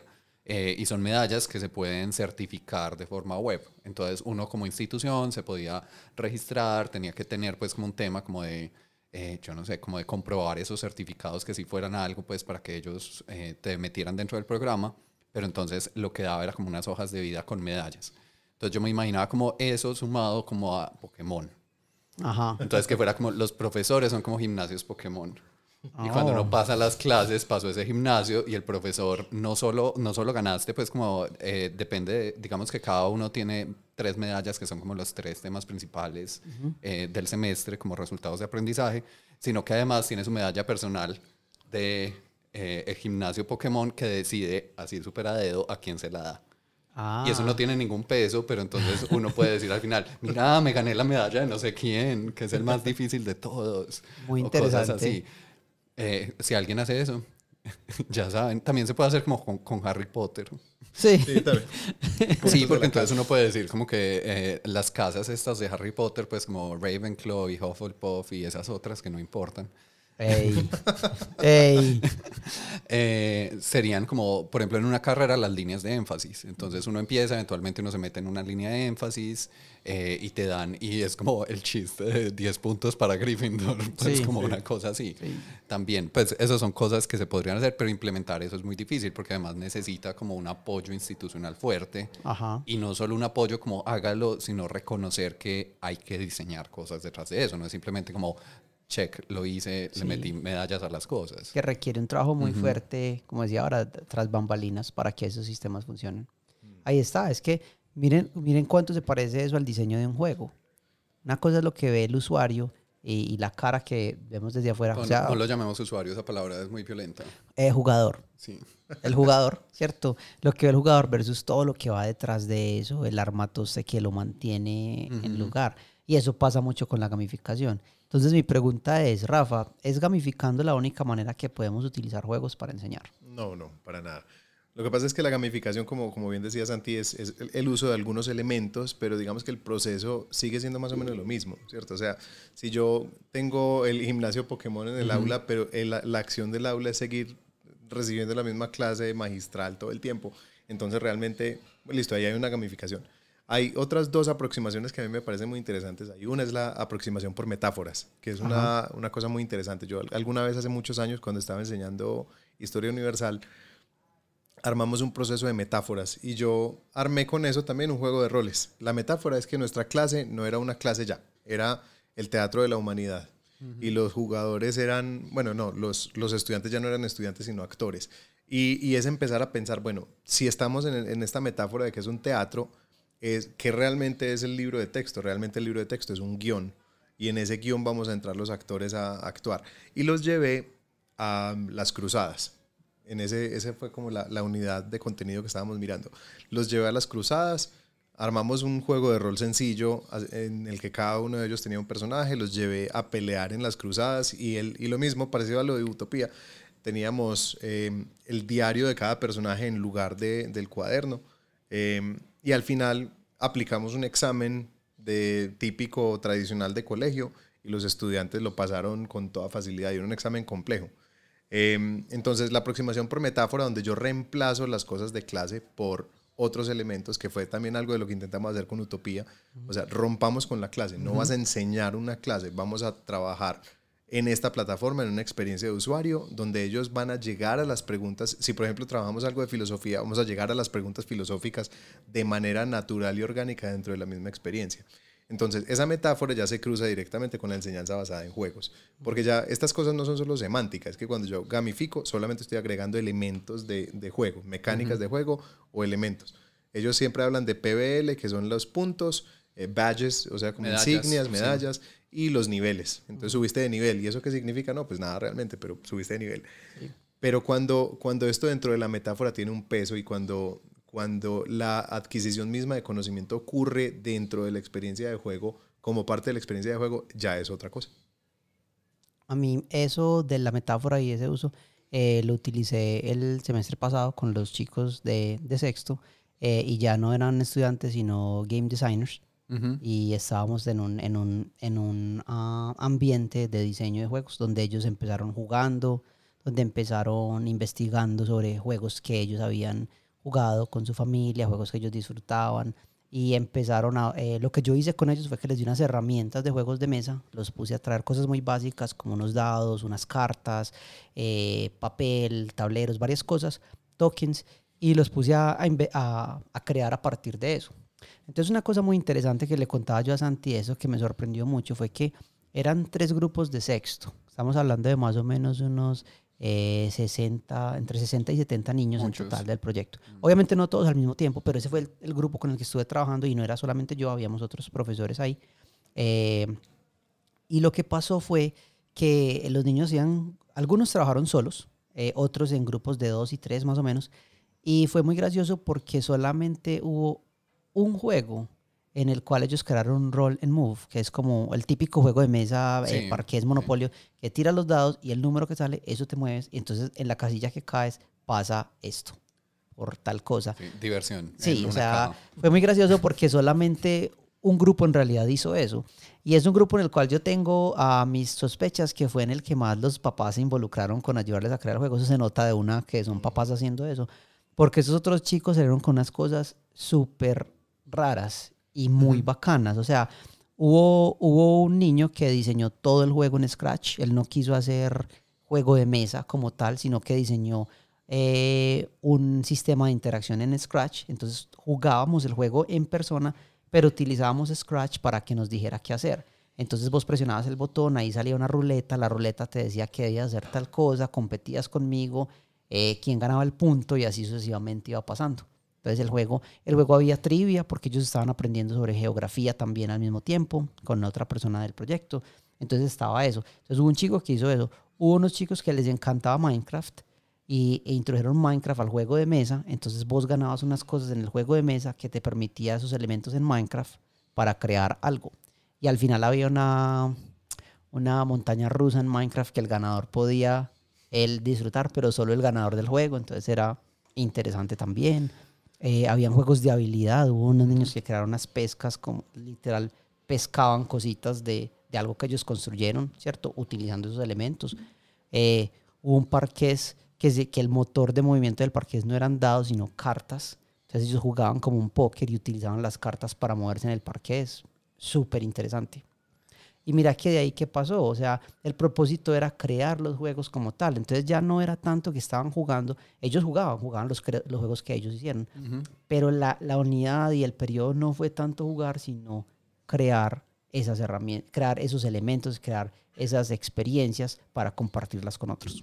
Muy bacano. De pronto ahí, para meter un poquito la mano, eh, Scratch es una herramienta como didáctica que reemplaza programar con código. Sí, es como un, un, eso es que es un ambiente de programación. Sí, es como modular, como esto es, es programación visual, pues Sí. como modular, yo pego módulos y los voy juntando y voy haciendo cosas y es justo, creo que la desarrolló el MIT y es justo para, para aprender a programar. Exacto. Para, para ver cómo esto, muchos aspectos de la programación que son muy abstractos para la gente al principio, para verlos de una forma muy visual y Sí. con los niños funcionan súper bien, es muy bacano. Y a través de ellos pueden hacer no solo juegos, sino también presentaciones, videos, animaciones, un montón de cositas que pueden hacer a través de ella. Me con todo este proceso hay, hay una cosa que, que yo recordé que yo creo que es, es uno de los puntos centrales por el que siempre he querido traer los juegos a la enseñanza y es que de hecho el programa de inglés que montamos en este colegio lo montamos pensando en la taxonomía revisada de Bloom de procesos de pensamiento. Entonces, Que todos conocen. a a eso iba a explicar en Ajá. este momento. Sí, taxonomía de No, Bloom. no, no hay es necesidad. Ya, asumamos que todo el mundo lo entendió. El No, que entendió, ya no tengo que decir más. Dale, dale. No, sencillamente es, es pensar en, bueno, procesos de, de pensamiento según complejidad. Entonces es una, una escala de seis procesos de pensamiento. El más básico de todos es, en- es recordar. Seguimos con entender. Después eh, va a aplicar, analizar, evaluar y crear. Entonces, ¿por qué es eso importante? Porque pensar en, en darle a los alumnos la posibilidad de crear y no sencillamente recibir conocimiento, implica llevarlos al nivel más alto de complejidad de procesos de pensamiento y si nuestros alumnos están preparándose en ese nivel de complejidad, están listos para cualquier otra cosa. Entonces, cuando, cuando se piensa que esos procesos creativos de juego son menos académicos, se está dejando de entender que lo que está pasando es todo lo contrario, los estamos llevando a asumir que tienen una voz, que tienen poder, que tienen agencia en su proceso de, de- de aprendizaje y que mm, ese proceso de crear implica la aplicación de todo lo que han aprendido hasta ese momento y no solamente de la asignatura, sino de todas las asignaturas, dependiendo del diseño de- del, del proceso. Una cosa que surge de eso que me parece muy interesante es que incluso alumnos que ya, por ejemplo en este caso, alumnos que ya pasaron por el, por el proyecto de Utopía, eh, se interesan mucho en poder participar eh, para, el- para cuando otros grupos pasen por él, ¿sí me entiendes? Como, como directores de, de las aventuras, como personajes, como lo que sea. Entonces, mira, aquí ahí se crea algo que, que es muy bueno porque pones en las manos de ellos una herramienta por la cual pueden aprender. Eh, vos sos un facilitador en ese, y eso fue lo que nosotros hicimos. Pero en realidad, o sea, una persona que se interesa, que puede hacer, puede utilizar esas herramientas para enseñar un montón de otras cosas a través de, de este juego de rol que, que se modificó con ese propósito. Sí, muy, muy bacano. Y en ese tema, digamos, de aprendizaje basado en juegos, incluso una corriente es, pues es que aprendizaje basado en juegos no solo es jugando juegos, sino diseñando juegos. ¿cierto? Esa es una de las corrientes que hay, porque uno para, pues, para diseñar el juego tiene que investigar el tema del que se trata el juego, tiene que pensar cómo juntan las mecánicas con esa temática, ¿cierto? Que no simplemente sea como le puse un tema encima. Eh, a mí por eso no me mata mucho el tema de trivia. Yo en mis clases prohíbo que hagan trivias, eh, porque la trivia es como la salida fácil, es como... Sí, claro. Eh, ¿Cómo le meto yo, digamos que vamos a hacer un juego de motocicletas? ¿Cómo le meto yo motocicleta- motocicletas a eso? Ah, no, una trivia de motocicletas, soy el rey Y ya, del diseño. exacto, quedó. Ajá. ¿Dónde está mi corona, por favor? Eh, entonces, trivia es como una salida fácil. Lo que decías, esta mecánica roll and move, que es la de tirar el dado y mover la ficha, también es una salida fácil en que es, por lo menos para nosotros, es como el referente clásico de toda la vida. Sí, claro. Es que cuando, Cierto. cuando una persona piensa, una persona que no, que no está en el mundo de los juegos de mesa, piensa en juegos de mesa, piensa en eso. y, y se sorprenden mucho cuando, cuando uno saca eh, un juego, lo pone en la mesa, empieza a sacar componentes y no hay un dado y no hay una ficha. Y entonces como, ¿cómo vamos a jugar esto? ¿Qué es esto? ¿Usted a dónde sí. me trajo? Exactamente. Por eso es que a mí me encanta tanto Dixit y lo Sí. que hace Dixit porque rompe con muchas de esas cosas y uno es como, ah, es que este juego es de ah, uy, wow, ¿cómo así? Y pasa Sí, eso. el- la otra que yo suelo prohibir cuando daba, por ejemplo, clase en primer semestre, era mm, el tema de destreza, ¿cierto? Como de habilidad manual y ese tipo de cosas, pero era otra vez, porque entonces ahí, digamos que para un diseñador de juegos, esa es entre comillas una salida fácil en cuanto a que como que el drama del juego se lo da a tus habilidades y- Claro. y, no no necesariamente se tiene que hacer un esfuerzo muy grande a, hacer un sistema interesante y cosas de esas, sino que la misma habilidad de por sí le mete drama. Ahora, en esas tres hay juegos roll and move muy buenos, Sí, hay juegos de trivia muy buenos y hay juegos de destreza muy buenos, pero yo los quito no tanto porque son cosas malas para hacer, sino que son cosas que los llevan a unos, como unos imaginarios eh, directos y diseñarlas bien es mucho más difícil. Entonces es, es, como, es de esas cosas que uno es como, te estoy haciendo un bien. No me crees en este momento, pero es por tu propio bien. Sí, a mí me pasa lo mismo cuando muchas veces me piden referentes y yo trato de no utilizarlos lo más que pueda porque se crea un sesgo inmediatamente. sí. y, y, ahí está. O sea, incluso nuestro propio conocimiento previo crea un sesgo hacia, ah, es que yo conozco estos juegos y los juegos de mesa son así por mi experiencia. Totalmente. Yo creo que ahí es súper importante, digamos, si fuéramos a hacer un juego y vamos a hacerlo para aprender. Digamos, un tema que últimamente a mí me, eh, me mueve mucho y me interesa mucho porque siento que hace un hueco, pues como de toda la vida, es el tema de la filosofía, por la filosofía, pues como bien, con ganas. Sí. como así, como Suaz toma filosofía. Sí, claro, yo, yo sé. eh, entonces uno va a hacer un juego de eso, pues por un lado uno tiene que aprender un montón de filosofía, porque si no, ¿cómo vas a hacer un juego de eso? Y por otro está como el reto de unir eso que aprendiste con el diseño. Entonces, eh, una cosa súper importante es ese primer proceso de referenciación, de buscar referentes. Entonces es como preguntas que ya ahí es como el rayón de pronto académico, que es como, bueno, ¿quién ha hecho un juego de filosofía? ¿Qué juegos de filosofía existen? ¿Qué hay? ¿Cómo fueron? Eh, son horribles, para uno no caer en hacer lo mismo, ¿cierto? Eh, y de pronto inspirarse un poquito. O también ya una vez empieza como a tomar un poquito más de como de forma y de cuerpo. Entonces decir como, ah, yo estoy usando estas mecánicas, vamos a ver qué se ha hecho con estas mecánicas de formas interesantes, a ver cómo me inspiro yo. Que es lo que vos decís como de, eh, tiene que haber un ejercicio inicial de ampliar mis referentes, de ver cosas fuera de lo que yo conozco todo el tiempo y uno nunca suponer como, ah, es que yo soy, yo soy el ducho de los juegos de mesa, entonces yo ya sé, yo ya chulié que es juego de mesa, bien. O, muchos profesores creen que porque son niños ya saben de eso. Ah, no, yo son niños, ellos saben de juegos de mesa, ellos saben de juegos de vida.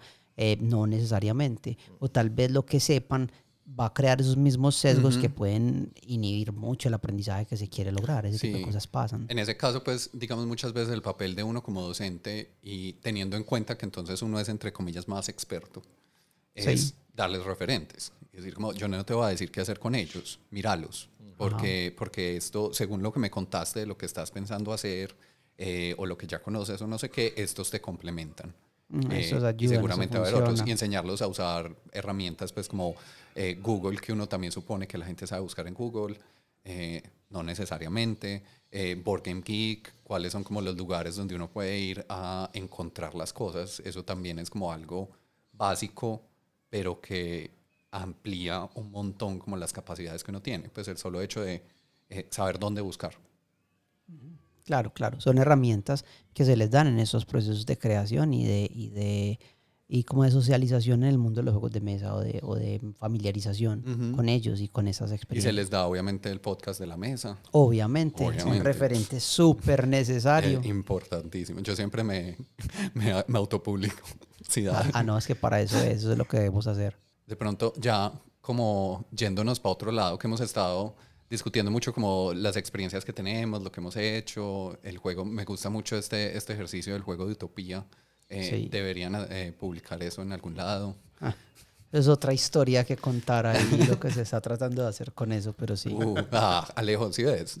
Siempre con eso es como Alejo. No, no, dale, Rafa, contextualizanos con eso, con lo, que quiere pasar. ¿Qué, qué, con que pase? Utopía, ¿no? O sea, La idea de eso, a mí lo que me gustaría hacer es que se lograra que, que eso fuera algo que no solamente personas expertas en él lo puedan lograr, sino que se use como un modelo para que las personas puedan utilizarlo para dar clases de diferentes cosas, ¿sí me entiendes? O sea, pensar una utopía como, como si utopía fuera un mecanismo de juego de la misma manera que funciona Time Stories, ¿cierto? Sí. Es un motor. Una consola. Es una consola que se le meten diferentes eh, cassettes, o sea, ¿qué utopía puedo una, utilizar? Una referencia muy moderna. O es, pucha cartuchos, eh, bueno, pues eh, DVDs. Eso, eso. Estamos, es más moderno. Nos acercamos. Esa nos sirve por cinco años más. Eh, no, pero sí, que se le meten eh, juegos diferentes a... ¿Qué pasa? Que, por ejemplo, yo puedo utilizar Utopía, el esqueleto de Utopía, el sistema de Utopía para enseñar historia de Colombia. Que lo puedo utilizar para enseñar sobre sobre, no sé, sobre el, el ese tema que nos gusta mucho, el colonialismo, ¿cierto? Pero, Eh, eh, pero, ¿y el postcolonialismo? el El postcolonialismo. decolonialismo. Exactamente. Cosas suaves. Exacto, así eh, que lo pueda utilizar para enseñar muchas cosas distintas, ¿sí me entiendes? Y que exista como este, eh, ese sistema que se puede cambiar a mí, a mi necesidad, ¿cierto? Que yo pueda ayudar a una persona, que las personas puedan crear clases o los elementos, los personajes que interactuarían en esto, pero que se utilice ese sistema para enseñar esos temas. Ah, pues entonces aprovechemos que el podcast. eh, si alguien que está escuchando le suena eso como muy bacano, quiere ser conejillo de indias, quiere sumarse al proyecto que uno siempre necesita más manos, Ah, sí, obviamente. Pues ya saben, nos, nos contactan en nuestros lugares de contacto usuales. Sí, ahorita se Eh, los decimos Ouija. todos al final. la Ouija y, un- Y, y y un- la señal, la mesa Sí, señal en una, el cielo. una paloma mensajera. Eso, también. Una paloma mensajera. Eh, y Rafa, ¿qué, qué querés hacer, hacer vos como en el futuro con juegos, Rafa? Bueno, no, los juegos yo sé que siguen cruzando todo. Eh, entonces yo quiero seguir creando experiencias con los alumnos y quiero también, así como decía ahorita Alejo, quiero ver a los alumnos crear más experiencias de aprendizaje de, digamos, de fines más abiertos, donde yo no necesariamente les estoy diciendo este es el producto que espero, sino sorpréndanme. Hace, un- hace dos años un alumno me sorprendió dibujando sus personajes para una novela gráfica en, en Minecraft. Entonces, Ya. yo quiero que me sigan sorprendiendo. Digamos, yo ahorita este semestre que ya le, le bajé un poquito a la docencia, pues solo tengo un, un grupo. Eh, lo que quiero hacer con ese grupo es al tener uno solo y que sea ya específicamente diseño de juegos el tema, es de alguna forma como obligarlos a ser públicos en lo que hacen.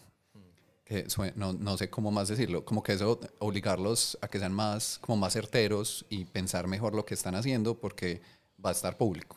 Entonces empecé con un proyecto de un blog del curso donde las entregas son entradas en el blog. Entonces a mí no me hagan trabajos escritos ni nada de eso, no, eso es una entrada en el blog y el, blog es público. Eh, porque sí creo que hay un tema como que eh, muchas veces uno, y digamos en este tema de la educación también, como que los proyectos siempre son cerrados y son para la clase, entonces yo tengo como carta blanca de ser mediocre. Sí, Hasta cierto punto, pues yo sé que eso lo va a ver el profesor, de pronto mis compañeros, pero ahí se queda la cosa. Entonces, ese tema de sacarlo como a un espacio donde haya más acceso, también, o sea, como que lo que creo, vamos a ver qué pasa, puede que todo esto fracase y en seis meses les esté diciendo como, sí, no, no fue, eh, es que obliga a hacer mejor las cosas, ¿cierto? Sí. Como que yo sé que eso va a estar ahí y eso va a vivir ahí. sí. Pues obviamente pues los voy a dejar si quieren borrarlo, cosas por el estilo, pero, pero como que eh, es un experimento en el que estoy ahorita y también que uno siempre les dice, por lo menos en el contexto universitario, en una carrera que tiene que ver con diseño, que está el tema de portafolio, eh, uno les dice como, no, sí, estos ejercicios son muy buenos, son muy bacanos, si ustedes hacen bueno acá, algo bueno acá, eso les sirve de portafolio, pero como que eso entra por un oído y sale por el otro, y después se ven en mitad de semestre pues pensando en otras cosas, con otros proyectos, y no le meten las ganas. Eh, esto espero también que como que ese tema de que salgan cosas para portafolio eh, sea más fuerte y sea un poquito más orgánico, porque igual está como ese tema de esto lo puede ver alguien más. Sí, nosotros el año pasado tratamos de hacer algo así con los juegos que diseñamos en Twine. Eran más, que, más que juegos, eran como estas, estas historias eh, con narrativas. am, Sí, como narrativas interactivas, Interactivas, eh, ficción interactiva, Y todo eso se publicó en esa, en, en IO, ¿cómo es que se llama la página? itch, itch.io. itch.io. Entonces todos salieron y son juegos públicos que están ahí, pues son eh, narrativas públicas. Se presentaron también en el colegio en la noche de los cristales rotos, como los libros artesanales que ellos hicieron. Y ese año fueron virtuales, la primera vez que se hicieron los libros, pues virtuales. Entonces fue muy chévere porque eso que ellos estaban publicando salió al mundo de una forma u otra, que podían ver esas historias y todo. Y mira que eso también fue como otra manera de crear una, una experiencia en la cual eh, el lector tenía cierto grado de, de interacción con ella. Ujú. Eso fue muy chévere. A ellos les gustó mucho y fue muy bacano como experiencia. Ve, y de pronto para cerrar, que me queda como la duda, la curiosidad de retroalimentación de los estudiantes, que les han dicho, como en todos estos procesos que ustedes han estado haciendo, que uno muchas veces como que eh, se imagina que las cosas van a ser de una forma y tiene ciertas impresiones, pero nada pues eh, supera a lo que le digan pues directamente, especialmente cuando uno sabe que, que un estudiante le diga algo a uno es como ya mucha gracia, pues o sea, Sí. esa comunicación, ellos sienten que hay como una barrera que uno todo el mundo, todo el tiempo les dice, no, díganme lo que sea, Sí, relajados, esto es entre todos, pero, pero eh, para ellos pues sí es como difícil, no sé qué les han dicho. A mí una de las cosas que me ha pasado con esas retroalimentaciones es que por lo regular veo mucha, o sea, eh, mucho entusiasmo de estudiantes que normalmente en otros aspectos de clase nunca están como tan metidos en, en la educación o en, en el proceso de aprendizaje tanto como otros. Hay como un- un- una manera de, de igualar a los estudiantes ante unas, ante unas habilidades que no es la que normalmente ellos ejercitan en clase. O sea, en clase normalmente es... eh, eh, a, mucho a los que se quedan callados, a los que toman buenas notas y prestan atención, por lo regular les va bien. En este caso ya es como ponerlos a, a- a utilizar otras habilidades que muchas, que muchas veces y desgraciadamente en la educación no ponemos a, a buen uso. Entonces uno de los, de, de los feedbacks y pues la retroalimentación que yo, que yo he he recibido muy buenas de alumnos que al ver esto se entusiasman muchísimo con la clase y, y uno ve como un cambio, como qué bueno que todas las clases fueran así, profe, qué bueno que muchos profesores utilizaran estos mismos métodos y nos dejaran hacer estas cosas o crear esto o so, el simple hecho de que se involucran más en su propio proceso hace una diferencia súper grande. Con eso me ha ido muy bien. Y me ha pasado que con los que son muy buenos en, en el método normal de clase, cuando se encuentran esto, se ven como cogidos, se ven como que, y, y- y muchas veces se sienten como incómodos eh, y ven como, uy, me, me sacaron de mi zona de confort, en lo que yo sé que soy bueno. No lo toman como algo mal, pero sí nota uno que se, se sacuden un poquito y, y eso les crea cierta incomodidad positiva, diría yo. A mí, un, o sea, eh, comparto todo lo que dijo Alejo porque ha sido muy parecida la experiencia. Pero sí tengo una anécdota de un alumno que jugó conmigo este juego de, de historia cuando fuimos a las cruzadas y ellos pelearon en el, en el sitio de Jerusalén. Y es un alumno que me encontré yo hace unos dos años. Ya de esa experiencia habían pasado unos 16 años. Ah, hace nada. Sí, Ayer. Hace nada. El Yo- 2000. yo eh, estaba enseñando, hace, ya llevo 21 años enseñando. Y este alumno me decía que él nunca se le había olvidado esa experiencia, que él, de hecho, eso lo llevó no directamente como a su, a su modelo profesional, él estudió administración de empresas, pero decidió empezar a trabajar como en, en- montó una compañía donde, donde empezó a crear soluciones educativas de robótica, pensando en, en en ayudar a crear otras experiencias de aprendizaje como esa que había tenido él. Y me dijo, es que esa a mí me marcó mucho porque me parece que vos como profesor fuiste muy subversivo con, el, con los modelos de enseñanza tradicionales. Ya Rafa se graduó de profe. Eh, Eso, de- cuando de- uno de- le dicen eso, De ya. subversión. Ya yo lloré ese día, la lagrimita. Sí, eso, ¿qué? Muy, muy emocionante. Sí, no, una nota. Qué bacano, qué bacano. Eh, amigos de la mesa, con eso les decimos adiós y cerramos este episodio del día de hoy Sí. que nos gustó muchísimo. Pues yo me sentí muy, muy motivado, me encantó la conversación, me gustó poder hablar de estas cosas, especialmente con dos personas que considero tienen muy buena experiencia en este aspecto. Entonces les agradezco por contarnos esas historias y principalmente pues obviamente le agradezco a Rafa por haber sacado tiempo para estar acá con nosotros el día de hoy. Muchas gracias Rafa. Sí, total. Mi, obje- mi objetivo es que Andrés se escuche el episodio y diga como que envidia yo quería estar. Obviamente ese es nuestro objetivo. Andy, saludos y ojalá tengan mucha envidia. Eh, Bueno. Rafa, muchas gracias. A ustedes, no, muchísimas gracias por la invitación. Qué rico venir acá a conversar de estos temas que, que también me encantan y, y sigo la mesa desde hace ya unos días a alta velocidad. Ya puedes decir que participaste en la mesa. Ujú, mamá, lo logré. Eso es excelente. Eh, de resto, como siempre, como les contamos después de cada episodio, eh, no se les olvide dar like, por favor, comentar, suscribirse, compartir a todo lo que nosotros estamos publicando en nuestras redes sociales. Eso nos hace, eso es una gran diferencia, nos ayuda mucho y cada día nos, nos vamos dando cuenta de que eh, nuestro alcance llega a más personas, o sea, y eso es muy bueno.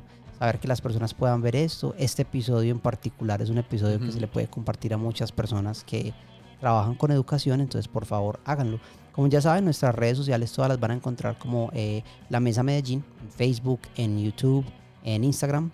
Y además de eso, si quieren encontrar todo nuestro contenido en un solo lugar, visiten nuestra página web que es www.lamesa.club. ¿Qué más, Santi? Eh, en la descripción de este episodio, como siempre, puede o no que haya una encuesta para que podamos tener, es que a veces está y a veces no, Eh, como contacto más directo eh, con ustedes. Y también está eh, digamos, una lista con cosas que mencionamos, ¿cierto? Ajá. Entonces por ahí están libros, Está en la películas, autores, cosas por el estilo. Ah, ok. Eh, no siendo más, gracias a todos y Muchísimas todas gracias. y todes por escucharnos.